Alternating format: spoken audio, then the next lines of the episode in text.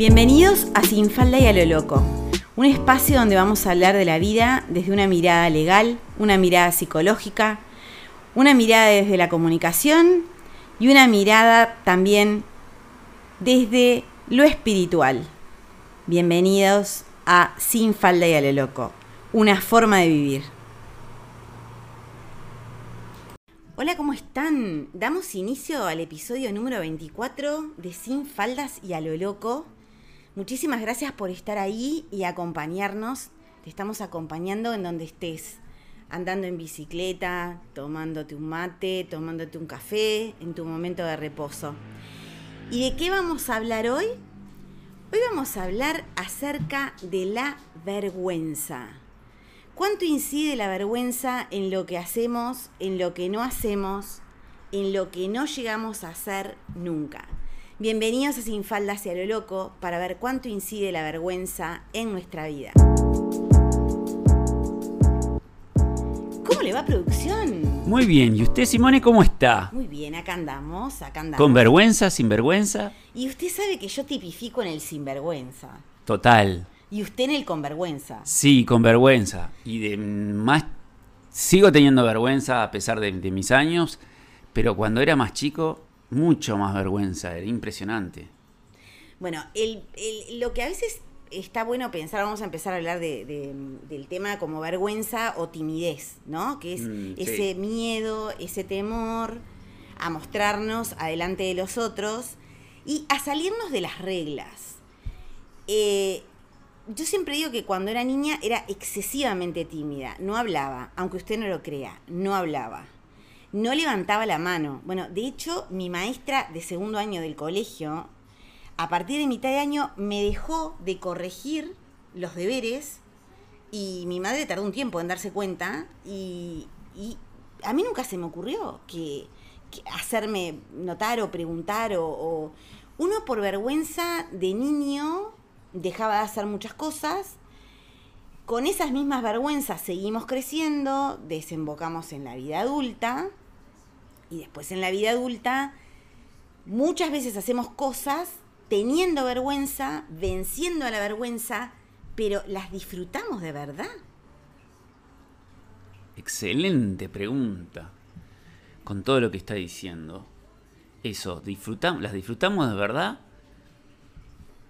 Yo creo que puede ser que alguna vez sí disfrutamos el, el desafío, hablo personalmente, y otras veces no no lo disfruta. Al contrario, en mi, en mi caso es como una cosa que quedó ahí clavada, que cuando me acuerdo es como, qué papelón que hice o qué, qué mal que me sentía. Y es como, no sé si eso capaz que repercute después en eso que uno lo sintió tan mal, que capaz que para los otros estuvo bien, no estuvo mal. Claramente, que uno lo, siente así. Lo siente así. Claramente eh, la, la, vergüenza o la timidez tiene todo que ver con el otro. Todo que ver con el otro. La mirada de los otros, cómo nos condiciona. La mirada del otro que no conocemos, la mirada del otro que sí conocemos, la mirada de la familia, la mirada de la pareja. A ver, gente con honestidad, mano en el corazón, todas las que tengan más de 30 acá, ¿Quién no le pasó de tener un novio que vos salías a bailar y te decía, hay necesidad, hay necesidad? Ustedes no saben lo que soy yo cuando bailo. ¿Puedes hacerles una pequeña descripción? Una pequeña descripción. No es lo que decimos nosotros la máquina del ritmo, pero es impresionante cómo baila. Eh, tiene ritmo musical que te va cambiando los pasos así, con los brazos, piernas. No, no, no tiene vergüenza se necesita un poco de espacio y en algunos lugares cuando se va a bailar el espacio justo es lo que no tenemos. Podrá no tener vergüenza y espacio tampoco hay para mostrar todo ese despliegue no importa, físico. hay codazos. Sí, sí, sí, sí, hay codazos. El tema se trata de que muchas veces estamos con alguien que te pide que no hagas algo que lo ponga en evidencia. Entonces están las vergüenzas propias y las timideces propias y después las ajenas, las que tu pareja, tus hijos tus hijos. Ah, tus hijos. Yo me acuerdo, una vez mi hija, digo, que, que, que, en el medio de un casamiento eh, tenía, no sé, 10 años y se ocultó. Ella no quería ser la madre de la que estaba bailando en el medio del círculo y todos, todos aplaudiendo en el, alrededor. Porque el punto es ese, si nosotros empezamos a guiarnos en el tema de nuestras vergüenzas, por lo que dicen los demás, se triplican, se multiplican. Entonces, como primer ejercicio yo les diría, es con la mano en el corazón a qué le tengo yo vergüenza. ¿Qué es lo que a mí me da timidez, pero de verdad? ¿Qué es lo que sufro? Hablar en público, postear cosas en las que escribo y me muestro tal como soy. No tienen idea la cantidad de veces que ustedes mismas me comentan, a veces cuando se hacen los registros o cuando hacen registros con trabajo personal, que ya hay otro tipo de vínculo, me dicen, para mí te expones un montón. Y yo digo, yo no hablo de mis cosas personales. No me muestro en tetas, no salgo desnuda en ningún momento, no hago una exhibición física ni de parejas ni de hacer nada. Comparado con otros, con otros Instagram donde veo un exhibicionismo. Pero no hay problema en que te vean el culo. Pero no cuentes lo que sentís, no cuentes lo que te pasó, no cuentes si fuiste infiel, no cuentes si tuviste un orgasmo, o sea, desnudate. Tapate los cosos porque si no te, Instagram te, corta. Desnudate, pero no desnudes lo que sentís. Y no hagas algo que se salga de la normativa. Y la normativa indica que mostrar un cuerpo no pasa nada, pero mostrar las emociones, mostrar la propia historia, mostrar las ideas que uno tiene acerca de las cosas, sigue siendo absoluta y plenamente disruptivo. Que vos des tu mirada sobre un hecho es absolutamente ¡pah! removedor. Increíble, ¿no? Sí, sí, totalmente increíble. Totalmente increíble, sí, lo que decís. Eh, eso estás hablando en el tiempo de ahora, de las redes, pero eso también sucedía antes. Digo, cuando no había redes era todo persona a persona también. Lo mismo, de, de, mostrar eh, sentimientos, de mostrar ideas. Es que las redes de, alguna manera permiten, de, de, alguna manera las redes permiten que uno haga cosas que nunca haría en vivo y en directo, como eh, subir fotos de cierto tenor, o de qué forma llamás vos la atención. Entonces, excelente. ¿Cuál es tu manera de llamar la atención? ¿Cuál es tu capital? ¿Es solamente tu cuerpo? Bueno, vamos a poner a andar esa cabecita loca. Vamos a empezar a meterle conocimientos, libros, ideas, y no necesariamente de otros. Vamos a pensar por nosotras mismas. Yo siempre digo que, cuando, cuando pienso en por qué a mí nunca me faltaron parejas, es que creo que nunca me faltaron pensamientos, nunca me faltaron posturas, nunca me faltó espontaneidad ni sinceridad. Y esas cosas cotizaban más en bolsa a veces que al lado de otra gente que era, ¡guau! Lo es cultural, pero nada, digo, cuando tenían que mostrarse, ser, ser ellas mismas, son hay personas que no saben ser ellas mismas porque les da vergüenza. Les da vergüenza su vida emocional o marital. Por ejemplo, tenés un amante, entonces nada, tenés 50 amigos, 30, tus mejores amigos, ¿saben que vos tenés un amante? ¿Sí o no? Si es que sí, es que vos sos, segura de vos misma. Si es que no, es que a vos te da vergüenza lo que haces. Porque ¿qué es lo que nos callamos? Lo que nos da vergüenza. Sí. Busquen la vergüenza ahí, alojada en lo que se callan, en lo que no se muestra, en lo que no cuentan, en lo que dicen, si yo cuento esto me da una vergüenza terrible, ¿qué van a pensar de mí, coma? Y la siguiente es, me van a dejar de lado. Sí, eso, me van a dejar de lado o qué es lo que van a decir y que eso de alguna manera se, se, se, en vez de quedar en un ámbito, no sé, se me ocurre, un ámbito más cerrado, se empieza a expandir el ámbito. Y el qué dirán también está siempre detrás de eso. El qué dirán y, y bueno, eso, que si te van a dejar de querer o si te van a dejar de hablar contigo, lo que sea, todo ese tipo de, miedo. Hay, hay, una situación práctica, un hecho práctico que sucedió, este, que a mí me parece como eh, los pasos que da la vergüenza dentro de uno y lo que puede ser el final o el principio de algo según cómo vos lo encares.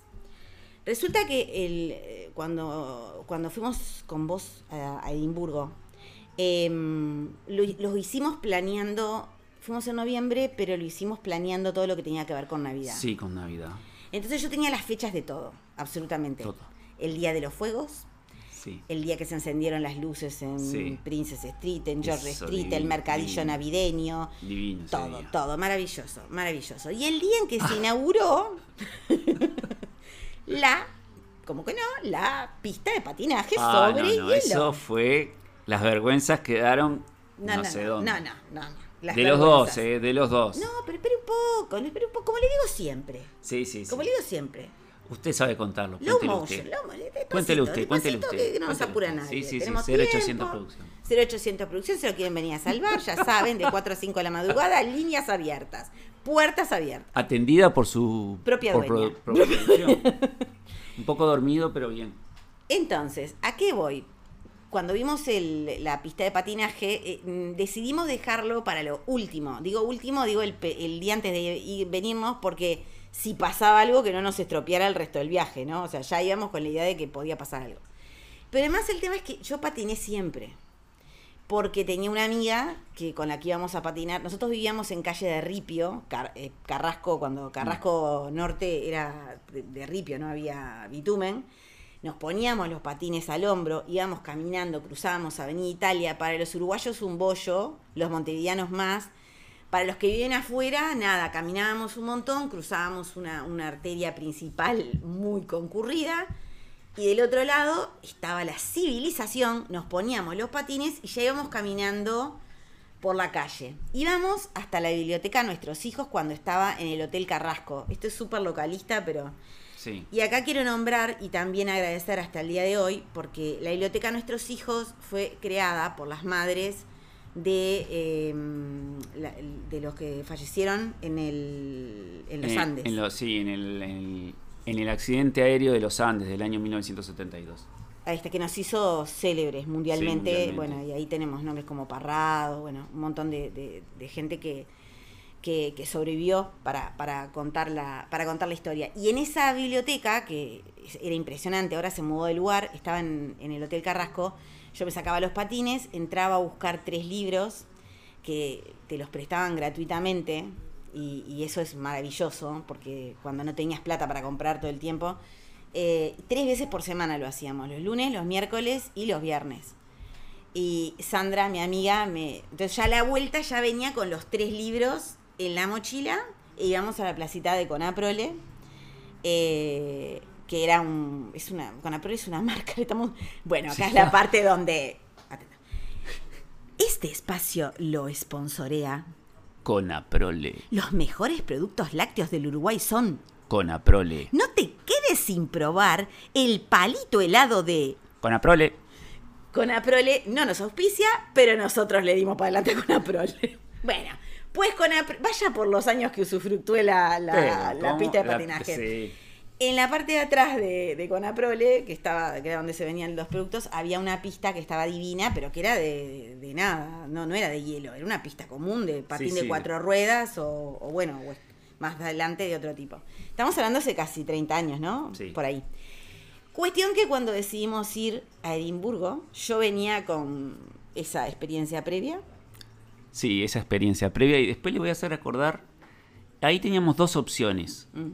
O ir ahí o ir a un lugar donde se bailaba música eh, original de, Escocia y esa que sal, saltoteas y, y bueno, terminamos eligiendo esta. No, no, no, a ver, yo, le voy a contar algo porque tal vez usted lo duda, pero 0800 producción siempre el servicio. ¿Pero no fue así? No, usted no tenía opción. Ah, era solo patinaje lo que podía pasar era que fuéramos después al otro lugar. Ah, pero la, pista de patín, junto con cada uno de los eventos navideños, estaba en mi agenda perfectamente cronometrada. Así que iba a haber pista de patín. Llegamos, nos cambiamos, nos pusimos los patines y decidimos que no podía ser tan, tan complicado. Era una, era una pista bastante chica, redonda. Circular.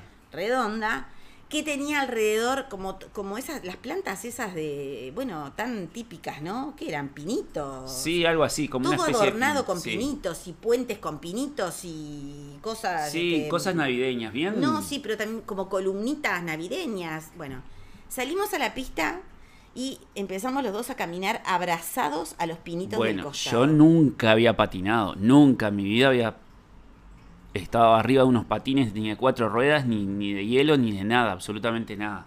Cero, cero conocimiento. Alrededor nuestro, por supuesto, los locales pasaban, pero Ah. imagínense, eran unas avispas. Los niños, del abuelo al chiquilín, todos, todos sabían patinar. Nosotros íbamos agarrándonos con las manos y llegamos a un punto en el que te tenías que soltar para pasar por abajo como una especie de puentecito. Nos abrazamos al puentecito. Yo me pinché toda la cara, todo el cuerpo. No tenía ni frío porque... ¿Y eso que era? ¿Una hora fue? No, pero esperen poco, pero esperen poco. Dios mío, 0800 producción. Póngale un cambio. Más ansiedad que nunca. Entonces, estábamos en esas, yo pensando realmente que qué suerte que estábamos en la otra parte del mundo, porque siempre es una suerte. Y en eso veo que los niños tenían unos ositos panda chiquitos, que eran como una especie como de... mm, ¿Cómo decir? Como... Como un cochecito. Un cochecito, una especie sí, pero que tenía como patín, si patinaba y Sí. te agarrabas, y que claro, era para niños, o sea que a nosotros nos quedaba a mí a la altura de la cintura y usted a la de las rodillas. Sí, más o menos, sí. Bueno, entonces yo descubrí los osos. Yo capturé dos osos luchando contra dos niños, porque si los niños, los niños son más elásticos, una se pa- parte en dos. Y salí corriendo a decirle, Diego, Diego, hay ositos. O sea, Diego no entendía nada, porque estaba eh, en el medio de una rama. Vivía por no caerme. Mi, mi- mi- ese momento de supervivencia, eso que se habla mucho del presente, mi presente era ese, tratar de no caerme. Era un, un pulpo con, con muchos patines, parecía porque los pies eran para todos lados, se me iba y no bueno, podía. y ahí aparecí con los ositos. Los ositos Aparecimos con una los ositos. salvación. Sí, yo no sé por qué no tengo una foto de usted con los ositos, porque realmente... que no podíamos sacar fotos, imagínate. No, no teníamos mano. No. No, no había con qué, no, había forma. No, no, teníamos forma. Ninguno de los dos nos podíamos quedar parados. Es verdad. Al rato de estar patinando con el osito, resulta que perdí la vergüenza, recuperé la memoria y empecé a patinar sin nada. Y usted siguió con el osito, pero ya mucho más rápido. Ah, no, ya era otra cosa. No, yo recuerdo el verlo. Llegó un momento que lo agarraba solo con el, un dedo de la No, mano no, derecha. No, sí, no, no, no sé si tanto, no sé si tanto sí, como eso, pero me, ma- me mantenía unos cuantos metros sin agarrarme para el costado. Bastante recto. Yo, imagínense, la vergüenza, ¿qué vergüenza iba a haber? Porque estaba más concentrado en el osito y en no caerme. Ese es el punto, que cuando hay algo realmente importante, cuando realmente algo es importante para nosotros y nos concentramos en nosotros sin mirar a los costados, las cosas terminan saliendo o no saliendo, pero no importa, porque también hay que saber reírse si uno se cae o si a uno le pasa algo. Y ahí voy con otro cuento que pasó en el mismo viaje, que en realidad se resolvió de una manera muy diferente, y habla de cómo nos sentimos cuando nos avergüenzan, cómo nos sentimos cuando, cuando alguien nos pone en evidencia, cuando alguien se ríe de nosotros, que en general las buenas maneras lo que indican es que te calles, ¿no? Mm. Y que, nada, que te hagas de cuenta que no pasó nada. Bueno, en ese mismo viaje habíamos ido a tomar algo en Victoria Street, me acuerdo. Victoria Street es, es esa calle divina que es en donde se, se bueno, uno de los lugares, de las locaciones de Harry Potter, creo. Sí, y en todo sí. caso tiene dos casas de venta de cosas de Harry Potter, Potter, que son sí, espe- no. de las mejores a las que he ido, sin lugar a dudas, sin lugar a dudas. Y Victoria Street tiene una parte que es como más arriba, que ahí hay un restaurante, etcétera, y estábamos vista en es- espectacular. espectacular. Y estábamos sentados ahí en ese restaurante, bueno, nos, nos sentamos, estábamos hablando, eh, y cuando venía el mozo, yo le hablaba en inglés. Mi inglés, tengo 10 años de anglo, pero mi inglés es más o menos como Yo Tarzan to Jane. eh, totalmente, no tienen idea, no tienen idea, un desastre, un desastre, ni por supervivencia. Es un idioma que no me gusta, no me gusta hablarlo, no me gusta leerlo, no me gusta nada. A mí denme el francés. En inglés, terrible. Está bien que yo no lo hable mucho, pero lo- los años de anglo Sí. sirvieron. Escucho que en la mesa de al lado había dos parejas. Una pareja de treinta y pico, cuarenta, y los padres. Mm, Y la muchacha, la muchacha. que se ve que era oriunda del lugar, no sé si escocesa, inglesa, vampiresa, chotesa, empieza a reírse de, mira estas, hablan inglés y no sé qué, no sé cuánto. Vergüenza, además de darme vergüenza, agarré y peleé una habilidad de inglés impresionante. Y empecé a decir en viva, a viva voz y filmándolas, después eso lo posteé. Primero, tomé a los padres de la, de la, señora. Y dije, ¿ustedes dos son los padres que criaron esta maleducada? Y esta es la poca cosa que lo único que tiene es reírse de otro porque no sabe hablar su idioma. Le invitaría a hablar español.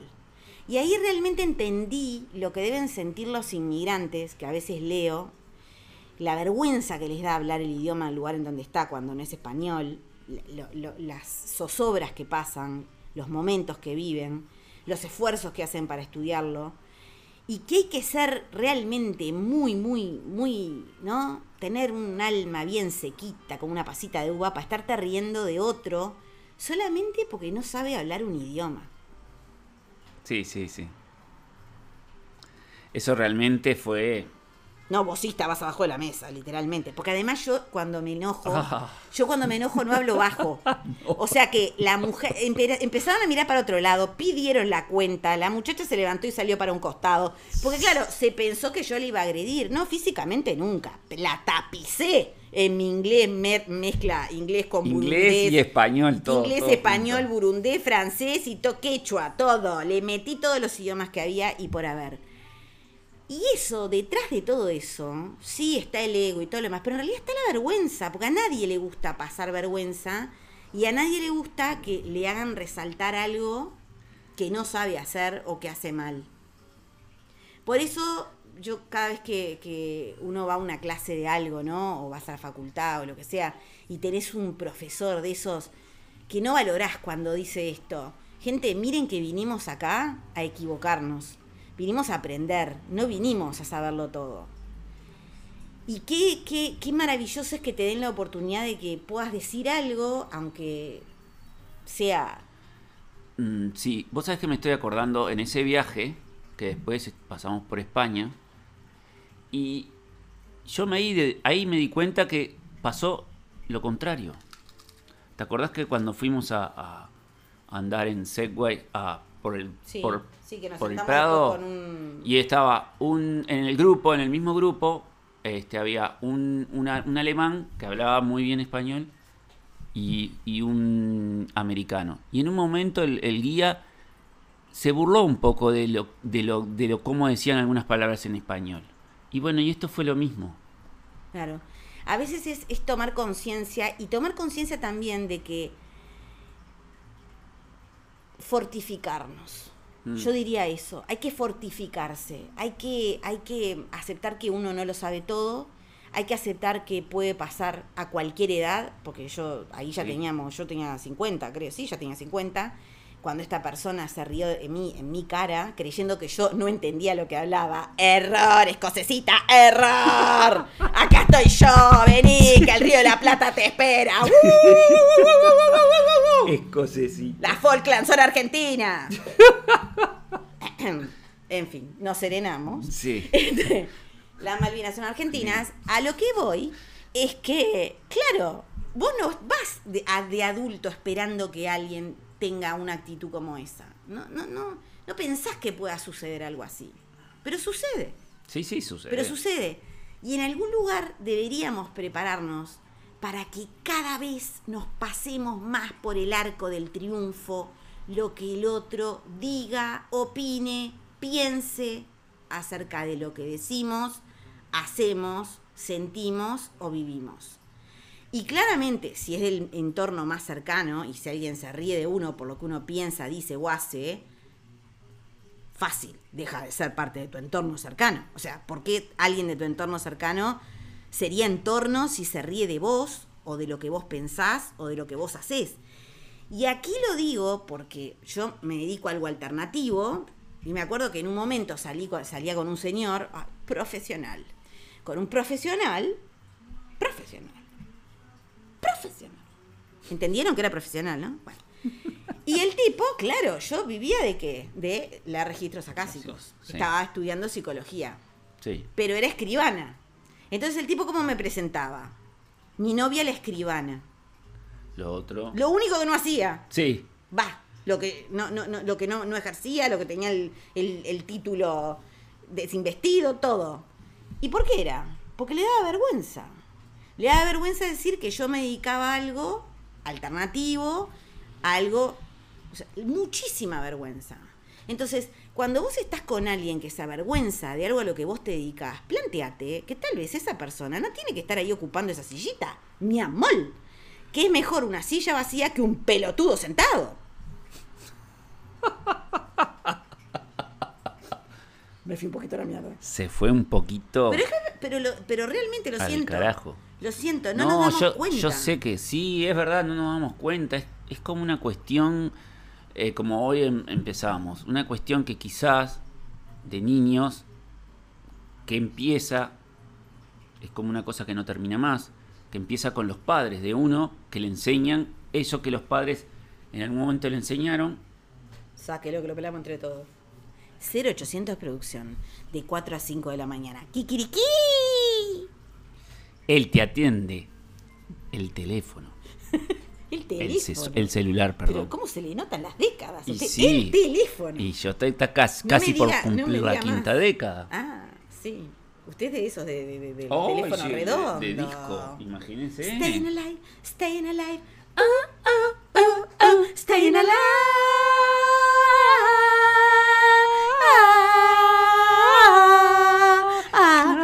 Viene el 24 de agosto, Noche de la Nostalgia. Para los que no son de Uruguay, en Uruguay se festeja la nostalgia, gente, con música de los 70, 80, 80, 90. 90. Y bueno, nada, somos un país nostalgioso. ¿En qué 24 de agosto. Ah, en que usted iba a atender el teléfono por el tema Sí, del pollo, sí. pollo. Y después terminaron el teléfono de disco. Pero antes de Imagínense. No, antes de eso, ¿qué estamos? Ah, ya nos perdimos. usted estaba hablando de que Ah, los no. padres tienen mucho que Eso. ver. Con las vergüenzas que nos, no sé si nos inculcan, no sé si son los miedos, las vergüenzas, de que lo que hacemos cuando, cuando uno es chico, uno nace y no tiene vergüenzas. Hace, va, dice, y bueno, ahí están lo que va, lo que van los adultos nos van moldeando de alguna manera nuestros padres y que nosotros después, cuando somos adultos, a nuestros hijos.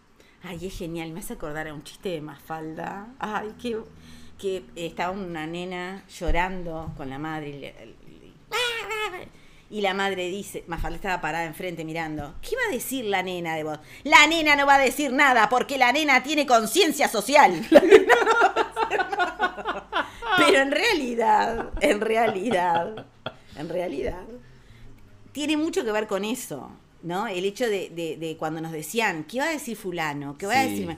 ¿Qué va a decir la abuela? O dale un besito. ¿Cómo? Y yo no estoy hablando que criemos a los hijos maleducados, No, porque un poquito, un, un barniz educativo siempre viene bien. Pero otra cosa es cuando te obligan a hacer cosas que no querés, que te dan vergüenza y que te hacen sentir mal directamente. Sí. O cosas que haces y que, ahí va, eso, el adulto te cercena de alguna manera eso que estás haciendo a viva voce o como quieras, te lo cercena y bueno, y empieza con eso y después sigue y sigue y sigue y después de grande, ya está, años. ¿Por qué estoy hablando de la vergüenza? ¿Por qué estamos hablando de la vergüenza, cada uno a su manera, vergüenza o timidez? Porque en estos tiempos se habla mucho acerca del miedo. Ah, venzamos los miedos, venzamos los miedos, que es lo que impide que avancemos. El miedo, al que dirán, su traducción es en vergüenza. El miedo al que dirán es aquello que me da vergüenza. No lo hago porque me da vergüenza. No hablo sobre mi vida, no expreso mis sentimientos, no soy con S mayúscula porque me da vergüenza la que soy. Por eso eh, hay, un, hay un punto que tiene que ver con el, con el conectar con quién soy yo realmente, le caiga a quien le caiga mal. Porque tenemos que tener en cuenta que desde que venimos al mundo, ya tenemos padre, madre, entorno que tiene Mm. expectativas sobre nosotros Sí. esperan que nos comportemos de una determinada manera, que no los decepcionemos, que seamos de tal o cual forma. Como dice mi madre siempre, 10 años de inglés tirados a la basura. Y sí, y sí, te dije del día uno que no me gustaba el inglés. A los 8 años, ¿para qué me mandás? Para pasar vergüenza y terminar puteando una escocesa. No importa, no importa, no importa. Porque si yo no la hubiera entendido, no hubiera Hubiera pasado nada. Sí, no hubieras pasado vergüenza. Claro, esos 10 años lo que hicieron fue que le pude contestar. Qué barbaridad, qué barbaridad. Más acá, más allá, siempre mamá. No, fuera de broma. Siempre agradecer a los padres que nos dieron las herramientas para todo, pero tener en cuenta también cuáles son las capacidades, las simpatías que uno siente por las cosas o no. Y en alguna forma el tener confianza en que lo que elegimos para nosotras mismas es lo mejor porque nadie te conoce a vos como te conoces vos. Entonces, cuando, ¿qué pasa cuando vivimos según recetarios prestados? La mejor manera de ser feliz, las tres formas de saltar al éxito, cómo hizo fulana para llegar a donde llegó. Todos son caminos que los hicieron otros. Sí, sí, Entonces, sí, sí. hay sí. veces que la gente me dice, vos planteás la pregunta pero no planteás la respuesta. Pues piensen, carajo, piensen que para algo se han hecho las neuronas, joder. No vivan eh, esperando que la respuesta se la dé otro. Contesten las preguntas. Coste- Contéstensela ustedes. Vayan a terapia. Con psicólogo, con título colgado. El que fue, estudió, se rompió el alma. El que pasó por muchas cosas para poder llegar a estar ahí en ese lugar de contención. Trabájenlo en algún lugar. Pero digo, vivir según recetas fáciles, que es lo que muchas veces piden, no es más que acotar la capacidad de pensamiento propio. Y no vas a ser vos, sino que vas a ser una versión del modelito que dice fulana de cómo tenés que ser. ¿Y fulana? ¿Quién es? Tres éxitos, decime. Porque ¿quién es nadie para decirme a mí o sugerirme a mí cómo tengo que hacer las cosas? Pero también nosotros le damos pie a cualquiera en nuestra vida. Eso es muy bien. Lo que pasa es que ya me iba a meter en un. Lo pasa que. eso, meto, mete un jingle. Sí. Cuando uno va a hacer algo, cualquier cosa, vos tenés un sueño y lo vas a cumplir. Está la gente que vaya a hacer un simposio, va y le cuenta a 10 personas, Oh. a 20, voy a hacer esto, esto, y lo hago, no lo hago, sí, pero no, para pa, para pa. Le pone Yo más siempre digo lo mismo. color. Si tenés un sueño, si Vale. tenés un sueño, callate. Si tenés una intención, callate. Si tenés pensado hacer algo y querés que te salga, callate. Ah, sí, Hacelo totalmente. y después, cuando ya tengas todo seguro, contalo. Porque cuando haces intervenir a todo el mundo, ahí empiezan las dudas. ¿Por qué? Porque cada uno de nosotros que aporta una idea a eso que vos estás preguntando, vamos a tener una mirada diferente. Y en vez de terminar haciendo lo que vos querés, te terminas confundiendo y terminás de repente no haciendo nada porque otro te asusta. Porque su vivencia de eso que vos estás preguntando o comentando fue otra, fue negativa. Y entonces si querés que salga, tírate al agua y después contás. No saben cómo está desde aquí el agua. Ay, yo nunca me hubiera tirado. Pues qué penita. Bye bye. Y ahí te vas vos. Sirena caudalosa por el torrente de la vida. Y que la otra se quede en la orilla diciendo que ella nunca lo hubiera hecho. Eh, sí, es verdad. Eso. Me hace acordar que ya lo contamos en este. Cuando nos fuimos de viaje, que ya me, me había pasado lo que. Bueno, lo sí, la sí, pero acá, acá- acá no nos repetimos. Pero no nos repetimos. 0800 producción. 0800 producción. Bueno, no nos repetimos. ya estamos en media hora. Sí, vamos a ir redondeando, Vamos a ir redondeando. Muchísimas gracias por acompañarnos. Espero que sirva de alguna manera. Aunque sea para reírse, aunque sea para pensarse, aunque sea para... Recuerden que aquí nadie es poseedor de ninguna verdad revelada. No. Somos dos personas que vivimos, nos equivocamos, nos caemos y nos levantamos. Sí. Que cada día es un esfuerzo. Que va- venimos a aprender hasta el último día y que no hay otra. Tener vergüenza lo único que hace es que nos limitemos. Pero negar que hay cosas que nos dan vergüenza hace que la vergüenza tome el poder y no vivamos. Impresionante lo que acaba de decir. Que, a ver, lo que yo le voy a decir es agradecido por todos los mensajes que le está mandando Simón y que en algunos, en muchos de ellos A usted lo nombran. me todo, nombran. No se, no se me haga Bueno, el modesto. No, no me estoy haciendo el modesto, digo, estoy agradeciendo todo eso. Y las gracias especiales es a usted, porque yo con mis vergüenzas para hablar, que hablando de las vergüenzas, que me, me cuesta, y tengo esa, ese tema, yo le doy las gracias a usted porque usted me ayuda en eso, con esto que estamos haciendo acá, todos los martes. Y bueno, yo les agradezco. ¿Sabe cuál es la base Sí, de, de mi trabajo? En Sí. los registros, en la psicología, en todo. sí, La potencialidad del otro. Yo te ayudo a vos y al que sea a que te des cuenta de que podés. mm, Y ante todo, confiar. sí. O sea, confiar, yo sí. confío en que el otro puede y cuando veo que tiene las herramientas y no se dio cuenta que las tiene, soy de las que lo empuja al agua para que se tire y navegue por el río de la vida caudalosamente. Porque es haciendo que sabemos si podemos, no hay otra. Y yo te tengo que agradecer a vos. Ay, acá viene la parte de 0800, manden flores. que acá nos estamos tirando todas las que hay. Y yo te tengo que agradecer un montón porque hacerlo de a dos es ameno, porque somos una dupla que funcionamos así acá y en la vida también. Porque somos así en la vida. A, no, a veces no tenemos la misma mirada, a veces sí. sí. Tenemos maneras muy diferentes de ser y de eso se trata, ¿no? Sí, es verdad, de eso se trata. Un yin y un yang. Un yin y un yang. Bueno, muchísimas gracias por estar ahí.